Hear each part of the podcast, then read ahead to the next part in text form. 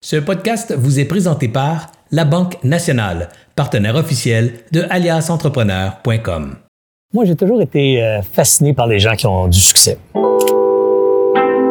C'est des gens qui, qui, déplacent des montagnes quasiment, qui font des choses presque inhumaines dans leur vie. Puis je mange du chocolat, c'est pas pour un hasard, vous allez comprendre dans quelques instants. Je me suis dit, il y a cinq, il y a au moins cinq éléments là-dedans. Il y a plusieurs éléments, mais j'en ai trouvé cinq qui sont, qui sont très caractéristiques que chacun de ces individus-là possède. Premièrement, ils croient. Ils croient à leur projet. Ils croient, en fait, pas juste à leur projet, mais à leur capacité de réaliser le projet. Ils ont la conviction profonde qu'ils ont tout ce qu'il faut. Il leur manque rien. Ce genre de foi-là.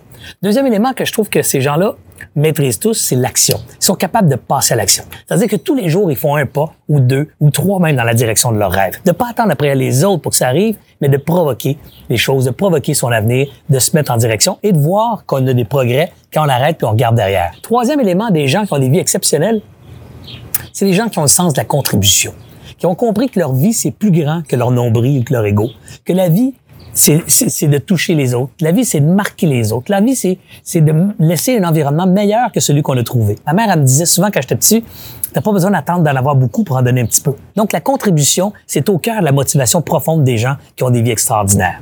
Quatrième élément, l'apprentissage. Être capable de rencontrer quelqu'un dans son domaine d'expertise, puis au lieu de dire d'emblée, je connais tout, je sais tout, c'est plutôt l'inverse de dire, écoute, j'ai encore plein de choses à apprendre, je t'écoute, vas-y mon ami. Mon fils, quand j'étais jeune, avait 4-5 ans, regardait son, grand frère jouer au soccer, il avait un bâton dans les mains, puis il tapait son bâton un peu partout, ses tables, à gauche, à droite, puis je lui dis, attention Nicolas, à un moment donné, tu vas le casser ton bâton.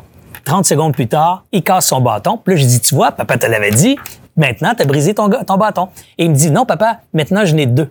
J'ai trouvé cette réponse tellement géniale parce que un enfant haut de 4 ans a compris qu'on crée des possibilités. Et de ce comportement-là, il me lançait une leçon justement de pas toujours voir les choses comme elles sont et de garder en tête qu'on peut apprendre de tout ce qui se passe autour, même d'un petit de 4 ans. Dernier élément, ça s'appelle oser.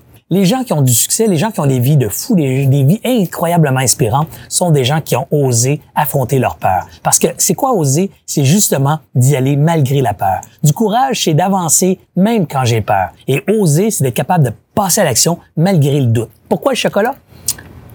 Parce que j'ai une grande passion. J'adore le chocolat. Et l'ingrédient principal du chocolat, c'est du cacao.